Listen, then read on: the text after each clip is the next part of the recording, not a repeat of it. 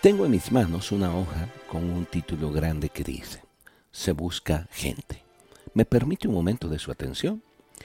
Se busca gente que saque a pasear a sus niños con el mismo entusiasmo que saca a pasear a sus perros, que le hable a sus vecinos como le habla a sus plantas diariamente, que le sonríe a los demás como le sonríe todas las noches al televisor, que dispense tanta atención a los que le rodean como hace con su computadora, que esboce una sonrisa cuando pueda mirar, que salude cuando alguien se aproxima, que escuche la naturaleza como si intentara escucharse a sí mismo o al radio con los audífonos que le mantiene ajeno a lo cotidiano, que adore, mime y cuida a su familia como adora, mima y cuida su auto, sus aparatos eléctricos o sus mascotas, que esté siempre dispuesta a colaborar como siempre está dispuesta a contestar su celular, que cuando se mire en el espejo mire más allá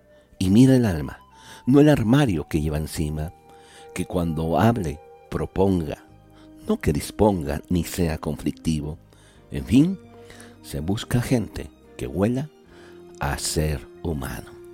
Si este fuera el desplegado de una empresa, ¿cuántos de nosotros aplicaríamos en todos los requisitos y nos quedaríamos en el trabajo? Andamos tras cosas superfluas, vanas y egoístas, siempre mirando hacia nosotros mismos, no a quienes nos rodean, siempre esperando que nos den o que recibiremos. La mayor satisfacción que tengamos en nuestra vida será cuando nos despojemos de nosotros mismos y seamos personas que aprendan a ver a los demás como oportunidades para bendecirles. Un elemento en la vida cristiana consiste en mirar y amar a nuestro prójimo como nos amamos a nosotros mismos. Muchas gracias por su atención.